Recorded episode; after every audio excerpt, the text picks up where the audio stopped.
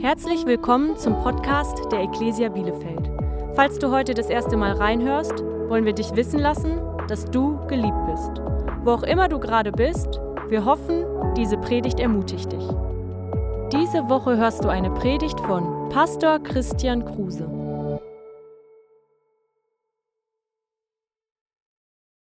Wir starten heute in eine brandneue Predigtreihe, die wir genannt haben 168 Stunden. Ähm, und ich will dich einen Moment lang mit hineinnehmen, um was es in den nächsten Wochen gehen wird.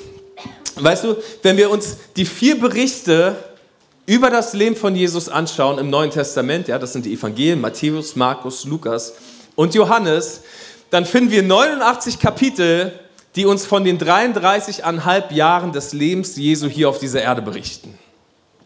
Vier von diesen 89 Kapitel sprechen von den ersten 30 Jahren.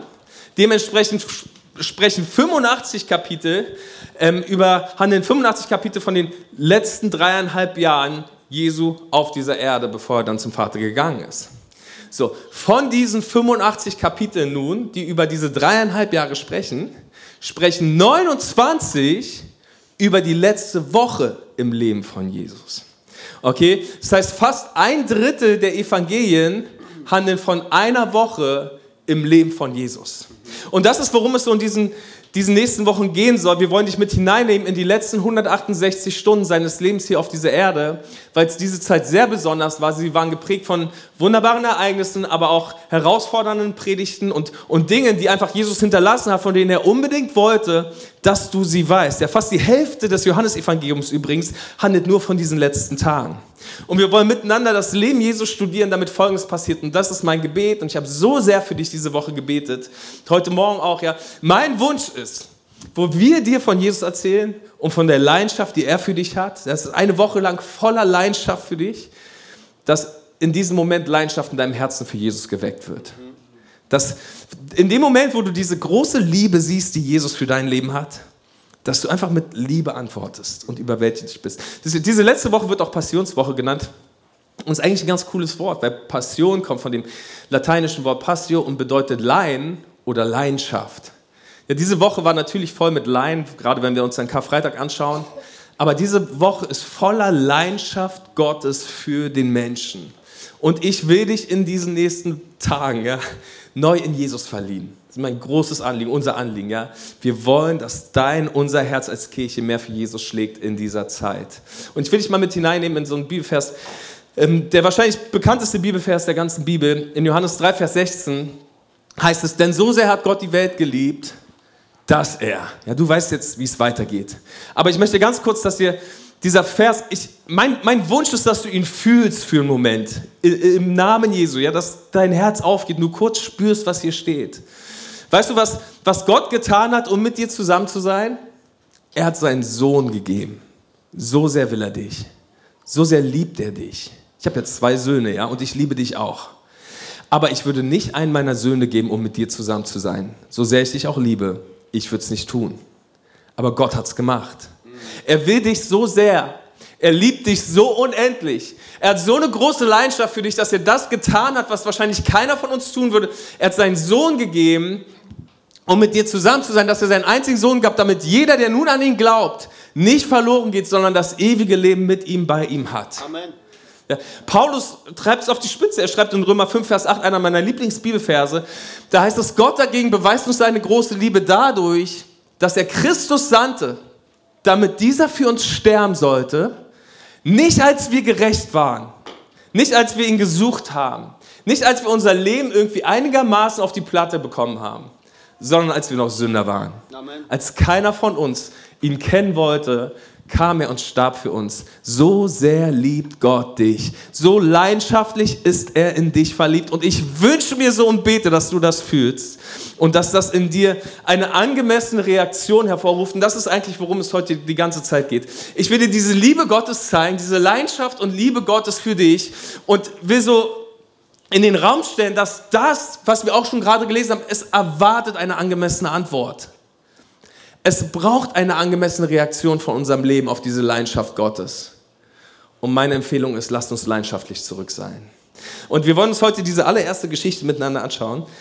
äh, mit der quasi die Passionswoche, diese letzte Woche vom Palmsonntag bis Ostersonntag startet. Ähm, und zwar mit dem königlichen triumphalen Einzug Jesus in Jerusalem. Palmsonntag, du kennst diese Geschichte und wir springen mal miteinander hinein ins Lukas-Evangelium. Lukas 19, ab Vers 29. Ja, wenn du bereit bist, sag mal bereit. Bereit. Wir gehen direkt rein. Da heißt es, als sie die Orte Bethphage und Bethanien erreichten, ja, das sind Orte direkt vor Jerusalem, also du hast, wenn du schon mal in Jerusalem warst, du hast äh, diese Stadt auf dem Berg und dann geht es so runter und dann geht es wieder hoch, den Ölberg ähm, und dazwischen ist der Garten Gethsemane und dort, dort waren diese Städte, Bethphage und Bethanien, also direkt vor den Stadtmauern Jerusalems, die in der Nähe des Ölbergs liegen, schickte er zwei Jünger voraus. Geh in den Ort vor euch, sagte er, wenn ihr hineinkommt, werdet ihr ein Eselfohlen angebunden sehen, das noch nie geritten wurde. Bindet es los und bringt es mir. Okay, ganz kurze Pause hier, ja. Ähm, ist es nicht interessant, dass Jesus sich einen Esel aussucht? Ich meine, ich hätte da fast drüber gepredigt, ich habe es mir verkniffen, ja. Aber ich gib, gib mir eine Minute, weil ich immer wieder begeistert bin von der Tatsache, wenn ich es lese. Ähm, wenn ich mir ein Tier aussuchen würde, um nach Jerusalem einzureisen. Ich würde ein Pferd nehmen. Weiß, groß, krankes Kreuz, Hammerschweif, viele Haare, sehr viele Haare. Ja? Majestätisches Wesen und prächtig. Ja? Aber Jesus braucht einfach einen Esel. Weißt du, warum ich einen Esel, äh, ein Pferd brauche und Jesus einen Esel? Weil ich nicht majestätisch bin. Ich bin nicht herrlich. Und ich bräuchte irgendetwas, das meine Herrlichkeit unterstreicht oder den ganzen so ein bisschen Leuten vorgaukelt, ich wäre herrlich und prächtig, ja. Aber Jesus ist das alles selbst. Ja. Er ist königlich, er ist majestätisch, er ist herrlich, er ist der Sohn Gottes. Deshalb alles, was er braucht, ist ein Tier, das den Job erledigt. Weil er selbst ist herrlich genug. Weißt und tatsächlich ist Gott bis heute auf der Suche einfach nur nach Eseln nach Menschen, die bereit sind, seine Herrlichkeit und seine Schönheit zu tragen. Und das ist so die Hoffnung für unsere Kirche. Freunde, Gott ist nicht auf der Suche nach Menschen, die selber herrlich sind und schön und majestätisch. Er ist nur auf der Suche nach Menschen, die bereit sind, seine Größe zu den Menschen zu tragen. Das ist unsere Aufgabe. Wir nehmen den wunderbaren, herrlichen Jesus und bringen ihn einfach zu den Menschen und er gebraucht schwache Esel, dafür. Halleluja. Dreh dich mal. Nee, lass mal. Okay? Also er sagt, bindet es los und bringt es mir. wenn euch jemand fragt, was ihr da tut, dann sagt einfach, der Herr braucht es. Sie gingen und fanden das Eselsfohlen genauso, wie Jesus es gesagt hatte. Und als sie es losbanden, fragten die Besitzer tatsächlich, warum bindet ihr unser Eselfohlen los? Die Jünger antworteten, der Herr braucht es. So brachten sie Jesus das Fohlen und warfen ihre Mäntel darüber, damit er darauf reiten konnte. So, und jetzt musst du dir das so vorstellen wie auf so einer Parade, ja, wie Karnevalsumzug. Also Jesus ist auf diesem Esel und reitet durch die Menschenmenge. Ja, die Menschen breiteten ihre Mäntel vor Jesus auf der Straße aus. Das war eine Geste der Hingabe. Also wenn damals ein mächtiger, mächtiger Herrscher irgendwie jemand ein Land eingenommen hat, dann haben die Leute ihre Mäntel ausgebreitet und erst mit seinem Tier drüber geritten oder drüber gelaufen, als Zeichen für, hey, wir sind dir ganz ergeben. Ganz kurz, was hier passiert, ist brutal kraftvoll. Die Leute sagen zu Jesus, hey, du bist wirklich, hier ist unser Leben. Wir legen uns selbst vor dich hin. Du darfst über uns herrschen, du darfst über uns regieren. Das ist groß. Was hier gerade passiert, ist absolut wild. Als sie die Stelle erreichten, an der der Weg den Ölberg hinabführte, fingen alle seine Anhänger an, Gott mit lautem Jubel für die großen Wunder zu loben, die sie gesehen hatten. So, und jetzt musst du wissen, da war nicht einfach nur Jesus und seine zwölf Jünger, sondern die Tora hat jedem männlichen Juden befohlen, dreimal im Jahr nach Jerusalem zur Anbetung zu kommen. Das heißt, diese ganze Stadt nun war voll mit Menschen, weil sie das Passafest feiern sollten, ja, an diesem Freitag und an diesem, äh, an diesem Wochenende. Von daher, da waren nicht einfach zwölf Leute, da waren zehntausend, hunderttausende Menschen auf der Straße. Und dann hatten sie Palmzweige in ihren Händen, ja, und wedelten. Ähm, damit hat man einen König bekommen geheißen. Und da ist absolut Strom auf der Leitung. Ja, die Leute legen ihre Leben nieder. Sie rufen, und das lesen wir jetzt, gepriesen sei der König, der im Namen des Herrn kommt. Ja, andere Übersetzungen schreiben direkt Hosiana. Hosianna heißt Gott rette uns. Ja, sie erheben Jesus, sie, sie legen ihr Leben nieder, sie sagen, rette uns Gott, sie, sie rufen Jesus an mit Gott, Friede in der Höhe und Ehre im höchsten Himmel. So, und jetzt pass auf. Während tausende Menschen on fire für Jesus sind und die ganze Stadt begeistert den Namen Jesus groß macht, passiert das hier. Einige der Pharisäer, ja, Pharisäer waren jetzt die religiösen Leiter der damaligen Zeit, die immer gesagt haben, hey, ihr macht Sachen falsch und so weiter und so fort. In der Menge forderten ihn auf, Meister, rufe deine Jünger zur Vernunft. Ja, also es ist schon spektakulär, was in diesem Moment passiert ist. Jesus hat es bis hierher nicht zugelassen, dass Menschen ihn so anbeten. Ja, dass sie so, dass die großen Massen ausflippen in Anbetung.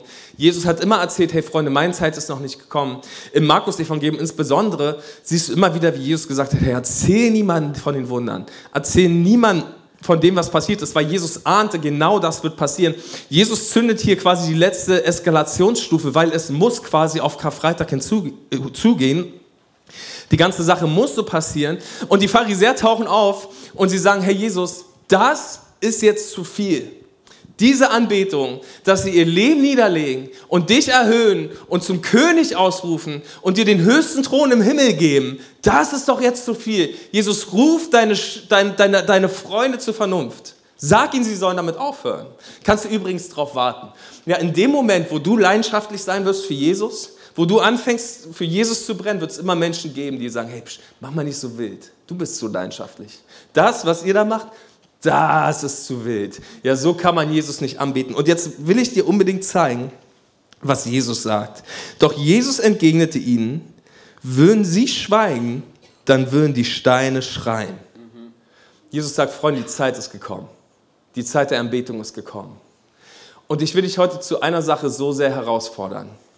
Lass es nicht zu, dass ein Stein deinen Platz einnimmt. Okay, lass es nicht zu, dass irgendetwas deine Anbetung raubt. Weißt du, was das Dramatische wirklich an dieser Geschichte ist? Dass diese Kritik der Pharisäer, sie hat gewirkt. Das sehen wir nicht an diesem Tag, aber das sehen wir fünf Tage später.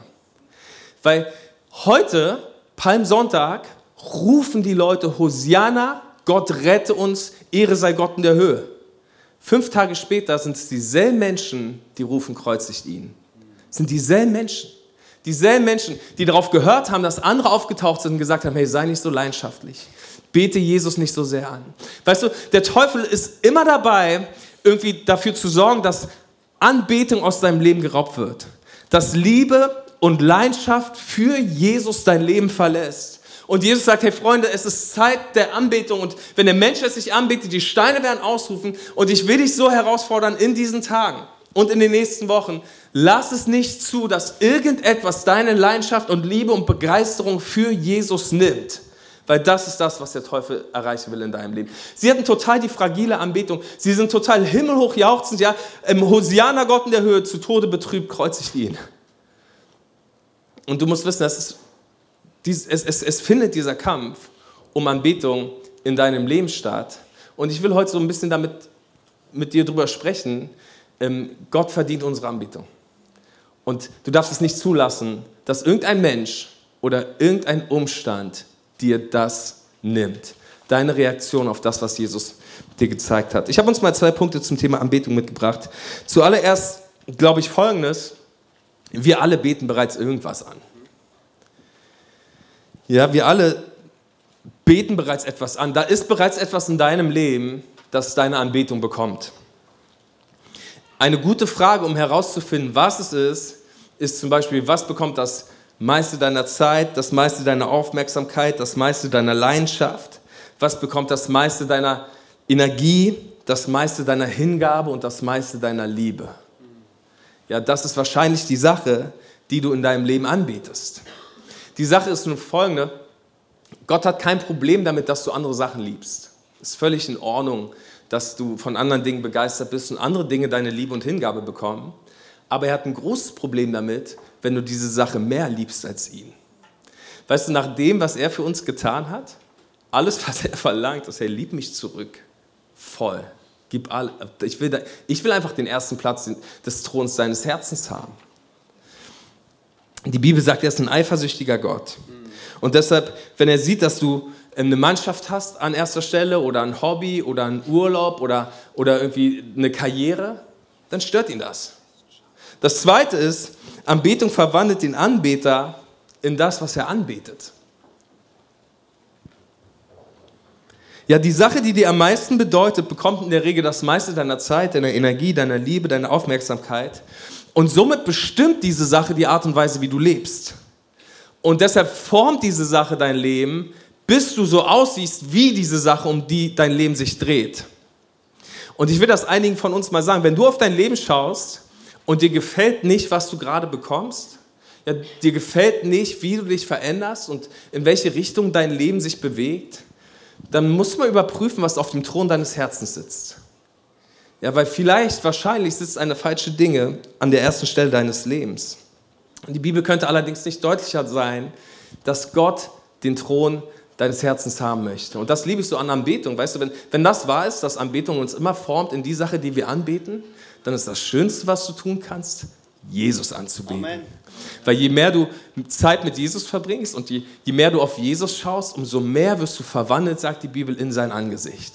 Umso mehr wird dein Leben die Herrlichkeit und die Schönheit Jesu widerspiegeln. Schaut mal, in Markus 12, Vers 28 gibt es einen kraftvollen Bibelvers, der wirklich sehr zentral ist und mit einer der wichtigsten Verse eigentlich des ganzen Neuen Testaments. Einer der Schriftgelehrten hatte diesem Streitgespräch zugehört und gesehen, wie gut Jesus den Sadduzäern geantwortet hatte. Nun trat er näher und fragte ihn, welches ist das Wichtigste von allen Geboten? So, die Frage ist so krass. Und du kennst vielleicht die Antwort, aber wir müssen mal ganz kurz feststellen, dass Jesus darauf eine Antwort gibt. Es ist nicht so, dass er sagt, hä, also alles, was Gott gesagt hat, ist gleich wichtig, sondern er gibt nun eine Antwort. Er sagt, Jesus antwortete, das wichtigste Gebot ist, wenn du einen Stift in der Hand hast, mach mal einen Kreis darum. Ja, das wichtigste Gebot. Es ist einfach das Wichtigste. Von daher kann ich ganz stolz hier heute Morgen stehen, demütig meine ich natürlich, und zu euch sagen, ähm, das, was ich euch jetzt sage, ist eigentlich das Wichtigste, was ich euch sagen kann. Ja, es ist das, was Jesus sagt, was das Wichtigste von allem ist, was wir als Menschen tun sollen. Du sollst den Herrn, deinen Gott, lieben, von ganzem Herzen, mit ganzer Hingabe, mit deinem ganzen Verstand und mit all deiner Kraft.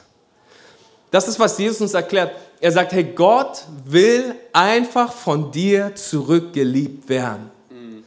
Das ist, was Jesus möchte, dein Herz. Er will deine Liebe. Er will deine Leidenschaft. Und in Johannes 4 lesen wir das auch, ja, dass Gott auf der Suche ist nach Menschen, die ihn anbeten. Ich habe das schon oft gesagt, hier ist aber kraftvoll. Ja, das Wort, das Jesus gebraucht, Johannes 4 für anbeten, ist das griechische Wort proskyneo und bedeutet übersetzt die Hand küssen.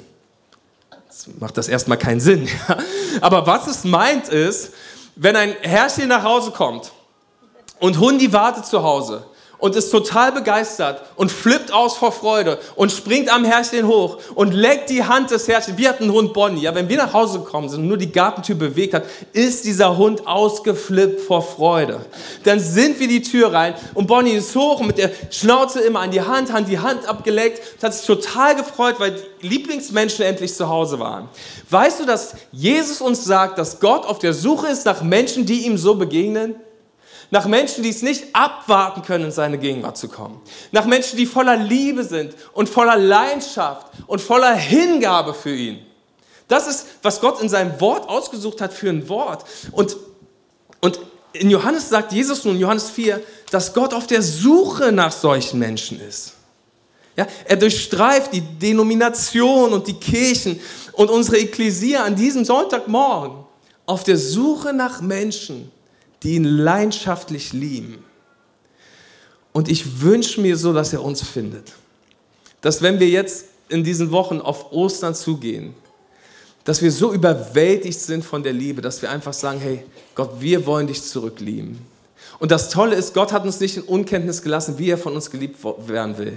Er hat es uns gezeigt. Schau mal, wir haben das gerade gelesen. Du sollst den Herrn, dein Gott, lieben, von ganzem Herzen, mit ganzer Hingabe, mit deinem ganzen Verstand und all deiner Kraft. Okay, was genau bedeutet das? Wie sollen wir Gott lieben? Das erste ist, zeige Gott deine Zuneigung.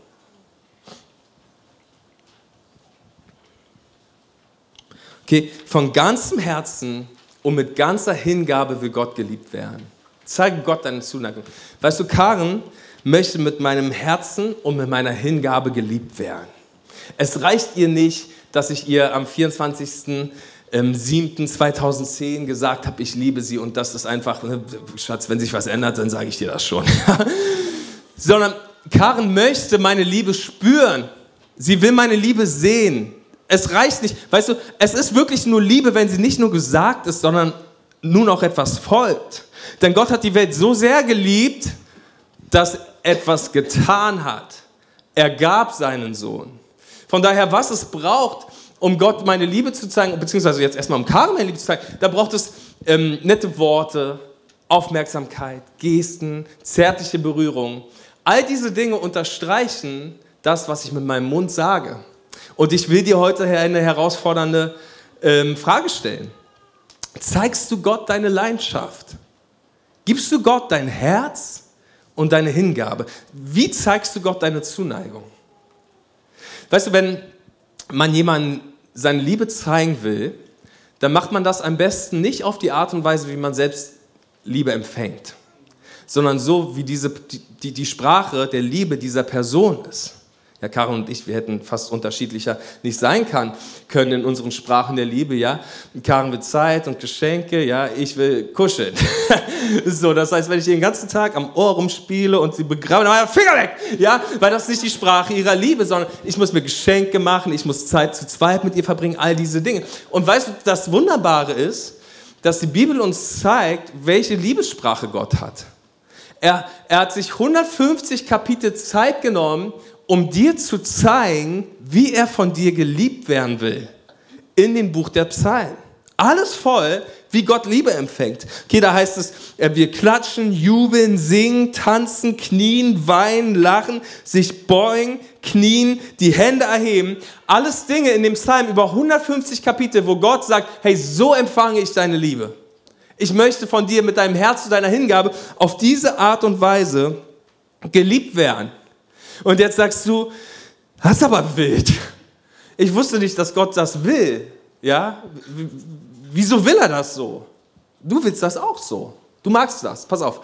Wenn du irgendwie ganz lange im Ausland warst und du landest am Flughafen und du kommst durch diese Schleuse ähm, und ähm, hinterm Zoll da, ja, und, und läufst da so raus und da sind ganz viele Leute und die haben Schilder gemalt mit deinem Namen und herzlich willkommen und die freuen sich und haben Luftballons und, und, und, und alles Mögliche an, an, an Palaver, das sie da auffahren, um dir einfach zu zeigen, dass du herzlich, du kommst hin und du freust dich. Ja? Du denkst, wow, das ist hammermäßig, wie nett. Weißt du, Gott ist so.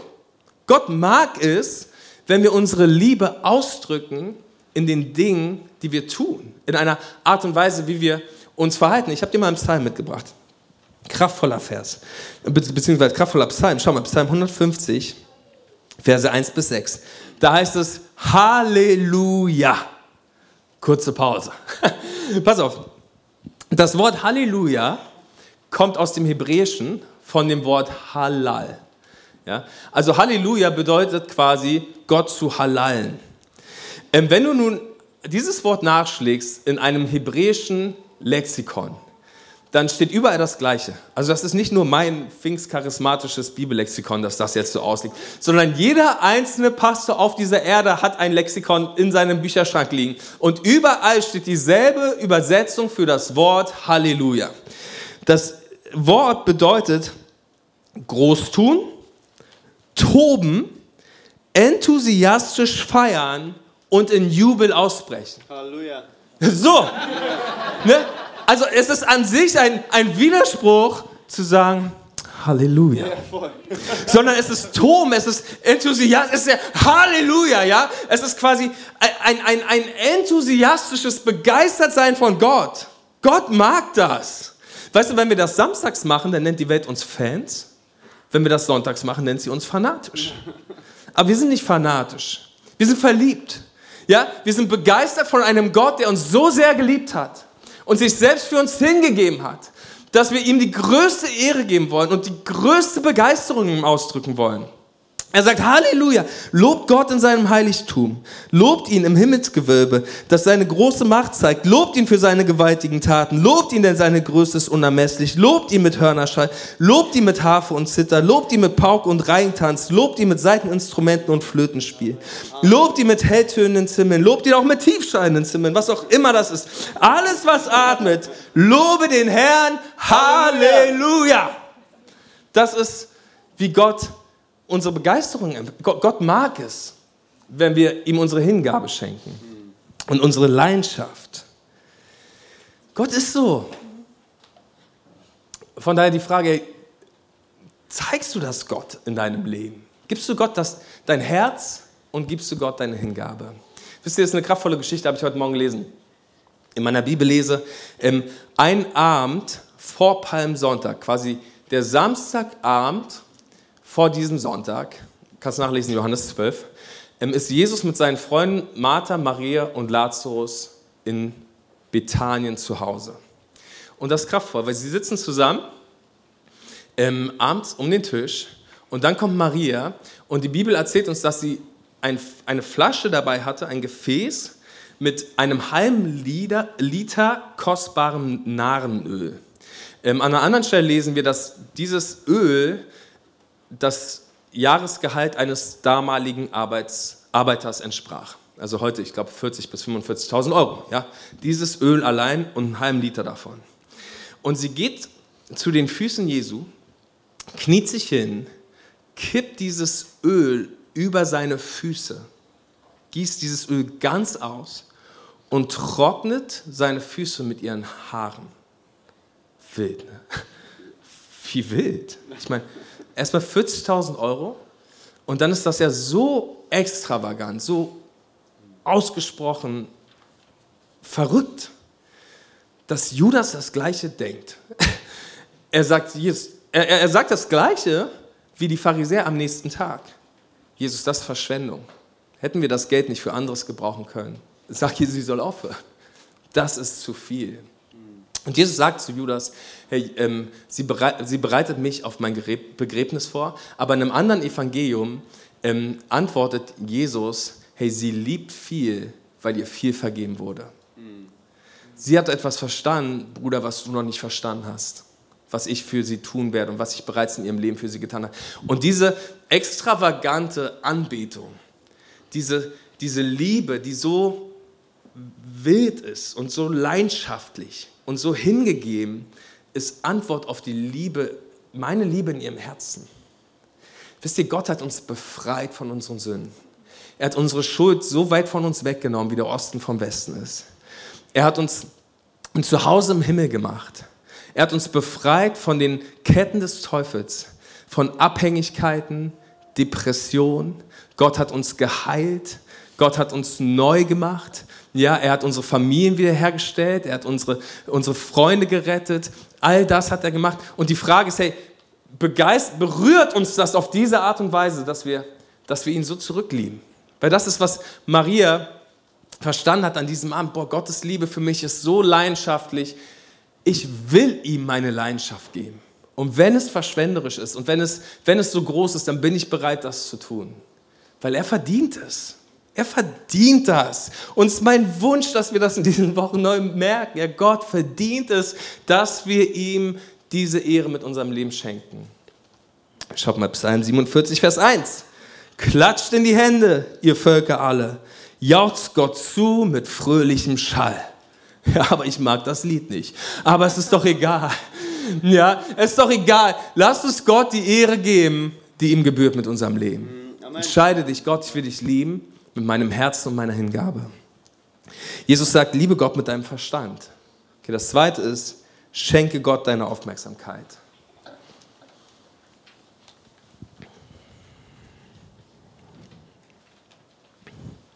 Ja, also Aufmerksamkeit ist, was meine Familie von mir will.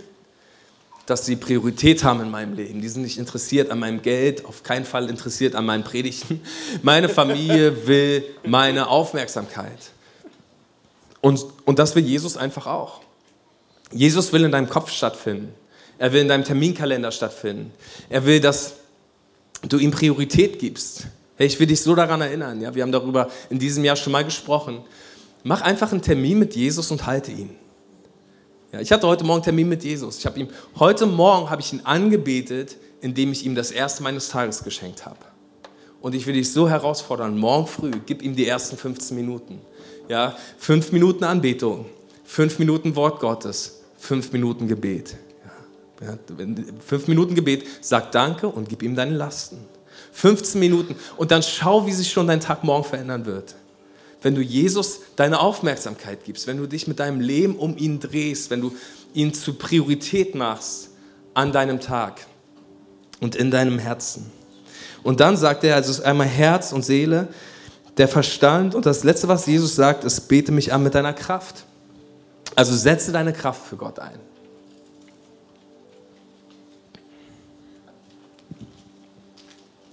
Setze deine Kraft für Gott ein. Hey, meine Frau möchte zu Hause nicht einfach nur Krille den Loverboy rumrennen haben, der den ganzen Tag kuscheln will und all diese Dinge. Sondern gestern zum Beispiel wollte sie Krille den Gärtner. Ja, Manchmal will sie Krille den Kelleraufräumer, den Autoputzer, Krille den mach mal die Wäsche an und Krille, all diese Dinge. Ähm, es gibt Zeiten, ja, da, da ist es gut zu kuscheln und all diese Dinge, aber manchmal müssen auch einfach Dinge erledigt werden. Und wenn ich zu Hause diese Dinge erledige, ist eine Art und Weise, wie ich unter anderem auch meiner Frau zeige, dass ich sie liebe, einfach indem ich ihr helfe und mit anpacke und auch das als meine Aufgabe empfinde. Weißt du, Gott liebt diese Zeit mit dir. Gott mag das, ja, wenn du, wenn du diese 15 Minuten hast oder 30 Minuten. Gott, Gott liebt Momente des Lobpreises. Er liebt das alles. Du bist total eingeladen, an seinen Tisch zu kommen und du wirst dort ganz viel erleben. Er wird dich heil machen, neu machen und so weiter. Er liebt es, eng, Herz an Herz Momente mit dir zu haben. Aber irgendwann kommt auch mal der Punkt, wo Gott sagt, hey, wie wäre es, wenn du diesen Tisch verlässt? Weil wir haben was zu tun. Es gibt einfach was zu tun. Also es ist schön, dass du hier bist, ja, und ich genieße die Zeit wirklich sehr. Aber es, es gibt was zu tun. Wärst du bitte bereit, loszugehen, um dich einzusetzen und mich mit deiner Kraft zu lieben? Indem du einfach was tust. Schau mal, in Hebräer 13 lesen wir. Durch Jesus nun wollen wir Gott ein immerwährendes Dankopfer darbringen. Wir wollen ihn preisen und uns zu seinem Namen bekennen. Also, wie können wir Gott ein immerwährendes Dankopfer geben? Ja? Wie geht das? Weil es scheint ja erstmal unmöglich. Aber schaut mal, wie es weitergeht. Vergesst nicht, Gutes zu tun und mit den anderen zu teilen, denn über solche Opfer freut sich Gott. Hey, wenn du die dienst, Gott dienst, Gutes tust, das ist ein Opfer, das du Gott gibst. Das ist eine Art und Weise, wie du ihn liebst dass du dein Leben einsetzt für die Dinge, die Gott auf dieser Erde wichtig sind. Und deshalb lade ich dich auch nochmal so ein zu Next Steps. Manu hat das gerade schon wunderbar gemacht, aber Next Steps ist unsere Art und Weise, oder ich will es nochmal betonen, Next Steps ist unsere Art und Weise, wie wir dich einladen, hey, wer Teil von dem Team? Ja, wer Teil unserer Kirche? Und bring dich ein mit deiner Kraft, damit wir gemeinsam diese Welt verändern und Menschen für Jesus Christus erreichen. Ja, und ich lade dich ein, dabei zu sein, heute 14 Uhr.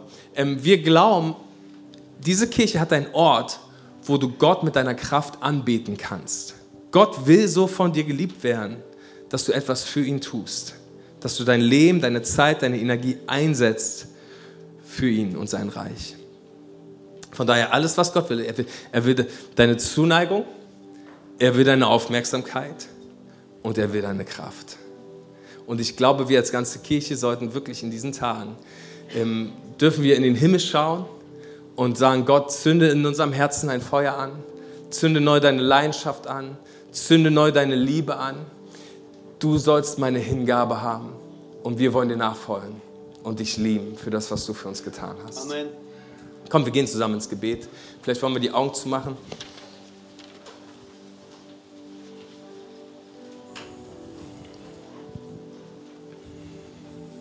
Herr Jesus Christus, wir sind dir so dankbar für das, was du für uns getan hast, Herr. Wir sind dir so dankbar, dass du diesen Weg auf diese Erde gegangen bist, um für uns zu sterben, weil du uns so sehr willst. Du hast so ein starkes Jahr für uns, du liebst uns so sehr.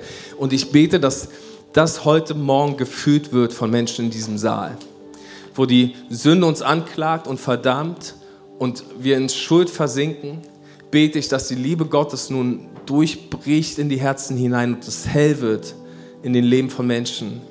Dass wir sehen, wie sehr Gott du uns liebst und wie sehr wir als Menschen gewollt sind von dir.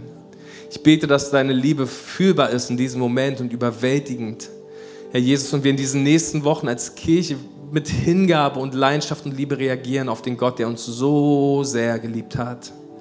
Und von, mir, von meiner Seite, Herr Jesus, ich will dir meine Zuneigung schenken.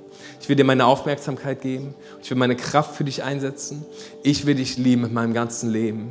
Ich will, Herr Jesus, Pastor einer Kirche sein, die dich leidenschaftlich liebt, die es nicht zulässt, dass irgendetwas anderes den Platz der Anbetung einnimmt, sondern die selbst sagt, hey, völlig egal, was das Leben mir entgegenbringt, völlig egal, wie viele Menschen mich für verrückt halten, ich werde Gott anbeten, weil er es verdient hat. Jesus, ich werde dir die Ehre geben, weil du es verdient hast.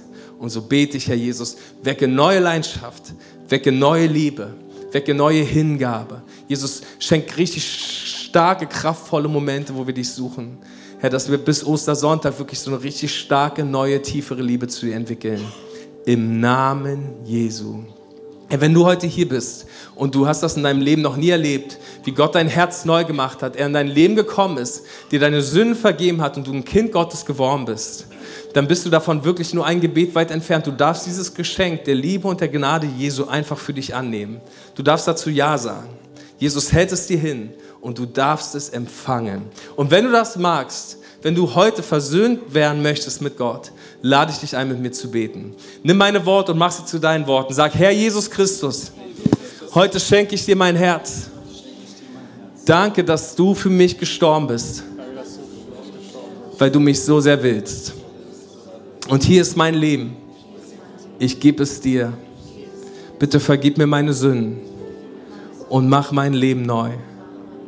Ich möchte zu dir nach Hause kommen und dein Kind sein. Danke, Jesus. Festige meine Liebe und lass mich dich besser kennenlernen. Ich will dir nachfolgen. Danke. Amen. Amen. Komm, wir geben mal den Leuten, die das gerade gebetet haben, einen Riesenapplaus. So stark, was in deinem Herzen nun passieren wird. Danke, dass du dabei warst. Mehr Informationen über die Ecclesia Bielefeld findest du auf bielefeld.church.